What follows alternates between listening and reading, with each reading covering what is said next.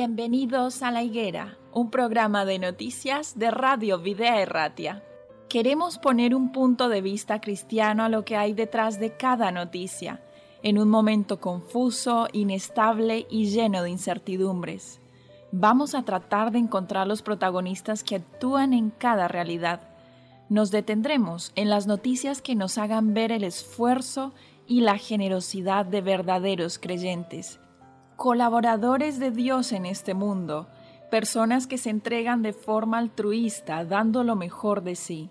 Pero no dejaremos de resaltar la realidad y los intereses de aquellos que actúan sin valores y hacen más difícil la vida en este tiempo. Colaboradores de la injusticia que ayudan o realizan auténticos desmanes y que permiten con pasividad los peores abusos. Nosotros como cristianos tenemos un mandato de Jesús en Mateo 24, 32. De la higuera aprended la parábola.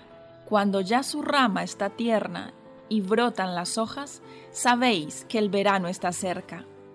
Tenemos que saber el tiempo en el que estamos viviendo. Un tiempo difícil para los que no creen, pero para los creyentes un tiempo lleno de esperanza. Bienvenidos a la higuera.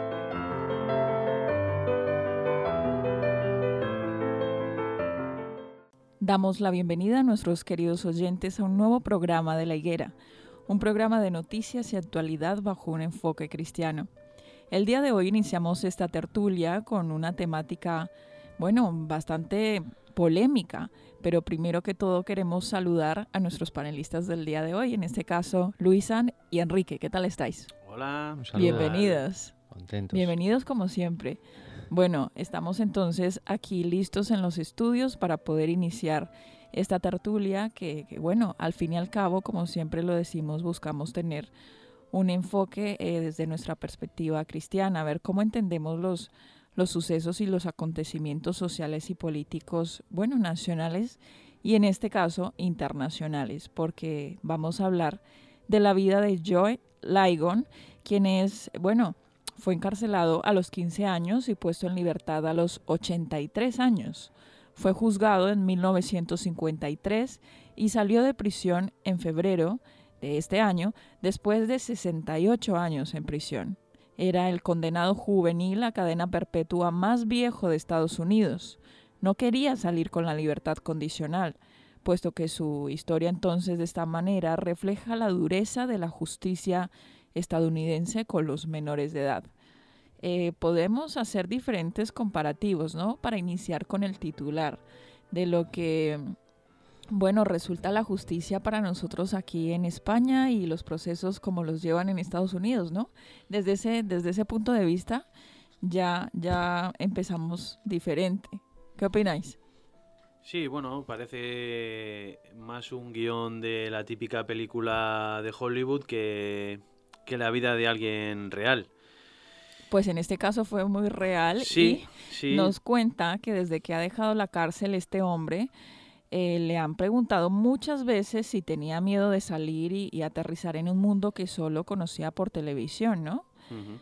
Pero bueno, él preguntaba por qué, que no tenía miedo, dice, no, no tenía ningún tipo de miedo y está muy feliz de haber podido llegar vivo a este momento. Resulta que entró en la prisión en 1953 cuando tenía 15 años. En ese, en ese entonces, eh, bueno, Dwight o White era el presidente de Estados Unidos y un chico negro como él no podía estudiar en la misma escuela que los blancos. Parece mentira que lo que estemos leyendo sea, bueno, hace menos de, 100 años. Bueno, la, la, verdad es que la noticia, eh, el origen de este chico es un origen muy humilde. Eh, dice que trabajaba en las plantaciones de algodón con su familia y en 1953, eh, esos años, pues eh, todavía en Estados Unidos había una auténtica persecución racista y los hombres, los negros, no tenían igualdad de derechos y igualdad de oportunidades que tenían los blancos. Que a nivel ideológico eh, perdura hasta el día de hoy. Podemos decirlo por testimonios. No porque no puedan asistir a la misma escuela unos que otros, pero hasta el día de hoy sí que hay escuelas en las que el 90% de los estudiantes son negros. Sí, subyace un... sí, o al revés, por ejemplo. Una ideología a veces racista en muchas personas y, bueno, de hecho, eh, personajes bastante relevantes de la cultura y del deporte estadounidense se han manifestado en esta línea, ¿no? De que siglo XXI luchando todavía por los derechos de igualdad de negros, blancos y de cualquier raza, ¿no? Y la verdad es que, bueno, la historia de este, como decía Luisan, la historia de este hombre, pues es una historia de película de Hollywood. Él, cuando tenía 15 años, que podemos imaginarnos 15 años de cualquier adolescente. Chavalito que tengamos a nuestro alrededor. Sí, y con, pues eso, con la cabeza que tiene un chaval de 15 años, ¿no? Y luego viniendo de un origen humilde y con todas las complicaciones de vida, de educación o de falta de educación que tenía ese chico y su entorno, pues ellos se, se, juntan unos cuantos y dice que hicieron una serie de asaltos y eh, también incluida con agresiones en Filadelfia. Parece ser que también hubo algún muerto. Dos muertos hubo En, en, aquel suceso. Él dice, él en el juicio dijo que, que, por supuesto él no había matado a nadie, que sí que había participado. Era culpable de haber participado en, ese, en esa reyerta. Sí, pero bueno, el resultado del juicio fue que todos los que estaban involucrados en esa, bueno, en ese lío que montaron ellos, pues fueron todos condenados a cadena perpetua, ¿no? Y a partir de ahí, pues bueno, podríamos empezar el debate de, bueno, qué supone una cadena perpetua para un chico de 15 años, dónde está la capacidad de, perdón y dónde está también, quiero decir, en, ese difícil equilibrio entre la justicia y, la misericordia, o entre la justicia y el perdón. Eh, bueno, pues eh, es un motivo de reflexión bastante interesante, ¿no? Porque este es un caso eh, real y no es el único que se ha producido en Estados Unidos y en otros países, ¿no? De gente que se pasa toda una vida totalmente fuera de la sociedad Dice que él solo ha estado en dos sitios, Alabama y Pensilvania, que no conoce nada, no conoció el descubrimiento, eh, cuando el hombre pisó la luna, no ha eh, vivido ningún, ningún, acontecimiento, acontecimiento de la historia moderna, podríamos decir. Más allá de la televisión. Sí, eso es. Que lo que más le impresionó fue al salir los grandes edificios, le decía él desde la ventana de la oficina de su abogado, allí en Filadelfia, porque cuando él entró a la cárcel no existían esos, esos altos rascacielos, ¿no? Pero lo que sí es muy, eh, bueno, impresionante en este caso es que eh, relata el artículo que se ve, en, se refleja en su rostro una mezcla de paz y tristeza.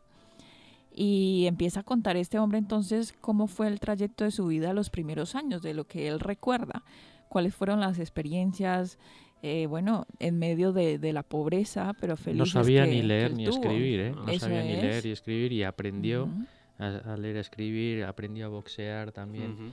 En la cárcel. Cerró seis o siete cárceles, le estuvo el pobre hombre de un lado a otro. Sí, enfermó de cáncer y se curó. Se curó. Eh, bueno, la verdad es que es una vida eh, complicada. yo me haría una pregunta. Si pensáis que tuvo algo que ver el, hecho racial en la determinación del juicio, o sea, en, la sentencia. Y eh, si pensáis que es, entre comillas, justo eh, condenar a cadena perpetua a un chico de 15 años. Bueno, lo que sí se pregunta mucha gente, y yo incluida, es eh, este chico se metió en problemas, eso, eso ya lo, reconoce él mismo. Pero tanta gente que comete los, los actos más atroces y que esta gente no se les carga con el peso de la justicia y que además de eso, bajo acuerdos con los abogados, pagar fianzas o unos pocos años ya recuperan su libertad.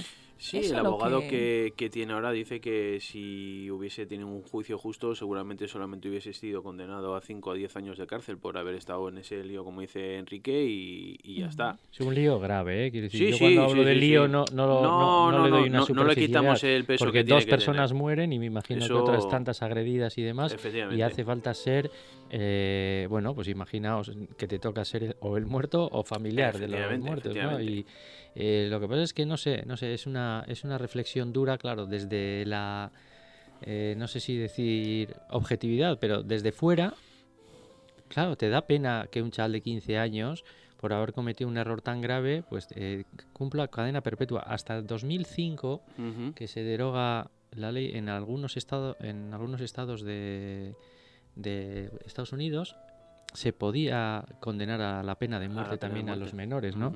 Entonces, bueno, eh, es muy, es muy dura la legislación estadounidense con los criminales juveniles, es muy dura, pero bueno, la verdad es que... Mm, Creo que muchas personas en España desearían que aquí fuera de esa manera, porque hemos visto y vivenciado diferentes titulares de noticias en los que los menores, en este caso de 15 años también, eh, se arremeten contra otros eh, de, la manera más violenta. Esos errores, sí. No lo sé, es un debate bastante, bastante, bastante delicado de, llevar. Mm, bueno, y, seguramente según del que lado estés, si es, eres afectado por la pérdida de un ser querido o siendo el padre de la persona agresora, pues seguramente lo veremos de distinta manera. ¿Y desearías, desearías como familiar, padre, hijo? En ninguno de los lados. Eh, no, pero quiero, ¿desearías que esa persona, eh, que, ese chaval de 15 años pasara el resto de su vida en una cárcel? Digo, a ver, desearías, eh, estamos haciendo un... Sí, una elucubración sobre esos hechos. O sea, sobre los hechos o sobre lo que tú podrías pensar, ¿no? Porque claro, nosotros tenemos una manera de pensar, somos cristianos, creemos en el perdón, creemos en el arrepentimiento de las personas, creemos en bueno, pues la restauración también del mal que se ha hecho de algo, no sé, de alguna manera. El arrepentimiento de eh, los que han cometido faltas. Entonces, eh, ¿cómo, ¿cómo lo veis? Porque Eliana me suele poner siempre patatas calientes a mí y ahora no sé por qué me ha dado a mí por hacer preguntas. Es verdad, es verdad. Es complicado, es muy complicado, no sé. Eh, yo ahora que soy padre, si viniese alguien y matase a mi hijo, pues la verdad es que la primera reacción es... Eh... Querer ir a hacer lo mismo. Yo, yo me refiero, yo me refiero a al chaval en concreto, ¿eh? a un chaval de 15 años. Si un chaval de 15 años mata a un familiar tuyo, ¿Qué, eh, ¿qué, es, ¿Qué se nos pasaría por la cabeza? Bueno, yo, ¿qué se nos pasa yo insisto, la primera reacción es eh, que ese niño... No desearle lo mejor del mundo. Retomar venganza, retomar venganza. No sé si la venganza o no la venganza, pero desde luego no le vas a desear lo mejor del mundo. Pues eso no, Seguramente... es, una buena, eso no es una buena... Lo sé, pero bueno. Eso, no es una buena... Él está siendo sincero. Estoy siendo sincero. Ah, seguramente en una segunda reflexión ya, pues... Sí, sí, dices tú a, bote pronto. a bote pronto, si te encurzas por la calle, seguramente que no le darías la mano y le dirías, hijo mío, ven aquí y, le estás a tomarnos un café. Seguramente esa no sería mi reacción. Bien es cierto que que Jesús nos enseñó otra manera de enfocar este tipo de situaciones. Em, eh, es complicado, es complicado. Yo soy sincero, es muy complicado, es muy complicado. Pero mm, la Biblia nos enseña eso, nos enseña el perdón, nos enseña... Ha estado 68 años en la cárcel. por Y luego también hay que tener en cuenta una cosa. Hoy en día la tecnología, eh, bueno, los avances en cuanto a la conocer las pesquisas y a, y a descubrir los móviles y las, eh, las pistas, los las Pistas, los indicios, las situaciones que se han dado para un asesinato, para un delito determinado, son infinitamente más grandes que de lo que había en aquella época. Estamos hablando de una época en la que, a veces, a veces yo creo que funcionaban eh, hasta con intuición, ¿no? Pero bueno, luego habría una tecnología, pero no tampoco una, una tecnología eh, tan avanzada igual para, como para decir usted, porque hoy en día hay cámaras que te pueden grabar, hay eh, geolocalizadores, el propio móvil te localiza en un sitio y saben que has estado en ese sitio en esa hora. Quiero decir que hay, muchas eh, opciones, pero en aquella época eh, me imagino que serían testimonios, que serían, pues no habría grabaciones, habría, pues eso, testimonios y... bueno, hay una cosa... Y en base a eso le condenan a un chaval, no, a varios chavales, de esas edades a cadena perpetua hay una cosa que me llama muchísimo la atención y que alguien diría, no, pero este hombre estaba muy cómodo en prisión porque no quiere salir. O sea, aquí él puede dormir, comer y, no trabaja ni hace nada. Puede estudiar incluso. Pero, ¿qué, ocurría con esta situación? Pues es que eh, a él se le fue ofrecida la condicional. Él podía pedir la condicional, pero la rechazó. Bueno, a él creo que le ofrecieron una reducción de la condena a 35 años. Un juez determinó que, se, sí, que su cadena perpetua estaba anulada. Y, que eso podría, que con esa sentencia y bueno, con el cumplimiento de X años y, y demás, podría acogerse a una libertad condicional en un tiempo, ¿no? Y él la rechaza es un hombre obstinado, dice el artículo, según. Bueno, pero a ver, tú no rechazas esas cosas por obstinación. Igual él estaba seguro de que. No, no, dice que era obstinado con sus principios. Con tantos años pagados, no veía justo salir con las limitaciones que implicaba la condicional. O sea, él no quería salir y no poder moverse más de 10 metros. Sí, o estar marcado con una, de una manera, pues igual, pues para no poder conseguir un trabajo, su tobillera, etcétera, etcétera. Y él sabiéndose inocente de todos los cargos que le pusieron hace un montón de años, pues diría, pues mira, ya que estoy aquí, llevo tantos años, pues por estar más, sí. Eh, no pasa nada. Me imagino que él tendría su, su cabeza, pues, pues después de tantos años estar entre cuatro paredes, pues imaginaros cómo podría estar. Igual también, pues un poquito el miedo a salir a, lo desconocido y... Bueno, la famosa, no, sé, si le llaman institucionalización, ¿no? De, de los presos, que cuando llevan ya muchos años dentro de una cárcel y llevan desde muy jóvenes y han perdido el contacto de lo que es la sociedad, ellos se sienten más seguros, más eh, cómodos dentro de la cárcel. Porque no saben si van a tener fuera trabajo, si van a tener amistades, si van a tener relaciones sociales normales, eh, si van a poder afrontar. el artículo dice que le quedan un par de familiares cercanos, que tampoco tiene a nadie que les claro, fuera de la este cárcel. Es un hombre muy mayor, sí, tiene 83 años. Es complicado, es complicado. Es un caso muy complicado. Al final termine, termina viviendo en un hogar social gracias a un programa del estado de Pensilvania. Y como tú decías, eh, bueno, con ese programa puede cubrir sus necesidades alimenticias y, de vivienda. Lo más básico, le queda su, su hermana y su sobrina, pero eh, ¿qué, aprender de, de, esta experiencia y de esta lección? O sea, ¿qué nos queda a nosotros con, con, con este artículo y esta tertulia? Mm, bueno, a ver, eh, ¿qué, nos, ¿qué nos va a quedar? ¿no? Yo eh, siempre tienes la reflexión en mente de, de, bueno, la curiosidad también, ¿no? De cómo va a actuar Dios con todos nosotros, ¿no? Que somos eh, pecadores, que todos merecemos, pues, no tener más parte en nada, que, que, que, que todo para nosotros es un regalo, y aún así Dios va a tener también misericordia, ¿no? Ese imposible equilibrio para un ser humano entre la justicia y la misericordia, pues va a ser posible en manos de Dios, ¿no? ¿Cómo percibís el tema de la justicia? Porque en este caso eh, tenemos dos bandos, los que estarían en favor de este chaval de 15 años, que ahora es un hombre de 83, y los que estarían a favor de, las familiares de las víctimas de estas dos personas fallecidas en este altercado. y otros agredidos, sí. ¿Cierto? Entonces, ¿cómo manejamos el tema de la justicia? Porque alguien aquí podría decirnos, si Dios es un Dios de amor y los perdona a todos, entonces vamos, que todos pueden venir a hacer el mal que quieran y no, no, hay consecuencia para ninguno. Yo no he dicho eso, yo he dicho el imposible equilibrio entre la justicia y la misericordia que solo Dios puede, puede dar, ¿no? Dios va a actuar con misericordia porque pues gracias a, su Hijo nosotros podemos tener esa presente, esa esperanza de, poder vivir con Él por la eternidad y de ese perdón.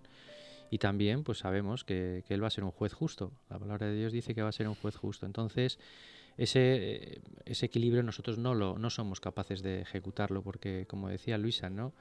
nuestra justicia pues es... Eh, es coja. Sí, sí, es, eh, siempre está con, con, taras de, bueno, pues si estamos dolidos nosotros por ser partícipes de, de, la agresión, si, no sé, siempre vamos a, creo que vamos a estar... Creo que siempre nos van a faltar respuestas a las situaciones de justicia, porque no vamos a saber solucionar de la mejor manera ni una cosa ni la otra. Esa creo yo que es la, la naturaleza bueno, yo, Yo creo que las personas que, que cometen eh, delitos graves, bueno, y delitos, eh, que yo tampoco no, no soy no soy juez, eh, pero yo entiendo que, que, tienen que tener unas consecuencias, ¿no? Todo tiene unas consecuencias. Las cosas, los errores tienen consecuencias. Pero que nosotros como cristianos tenemos que estar abiertos a, pues eso, al perdón, al arrepentimiento de las personas, a, no sé, si una persona te, te admite que está arrepentida sinceramente de eso, no pide de ti nada más que simplemente, pues eso.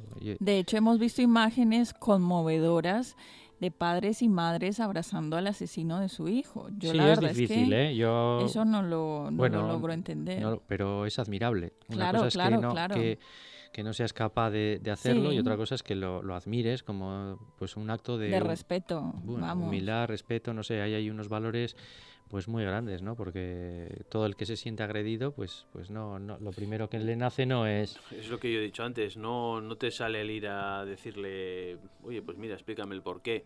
Sí. Te sale la rebeldía que tienes dentro, el, el, el, que te intenten responder a esas preguntas del por qué. Pero con el tiempo también se puede, ¿no? Llegar sí, claro. luego viene la segunda parte, el tiempo, pues, dice el refrán que lo cura todo. Eh, nuestra mente también tiene otra manera de, de, mm, ¿cómo diría yo?, de reciclar esos sentimientos y transformarlos en otros sentimientos igual más reconciliadores.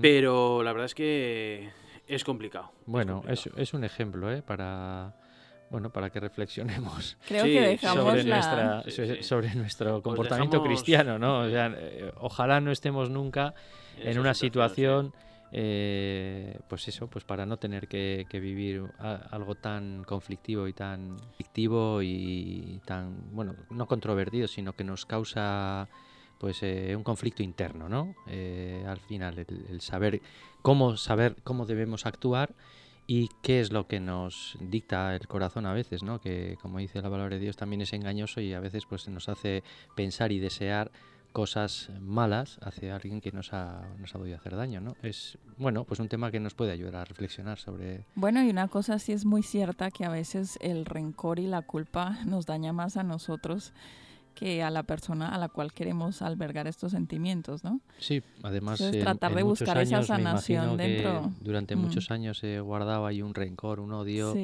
pues sí, tiene que ser dañino.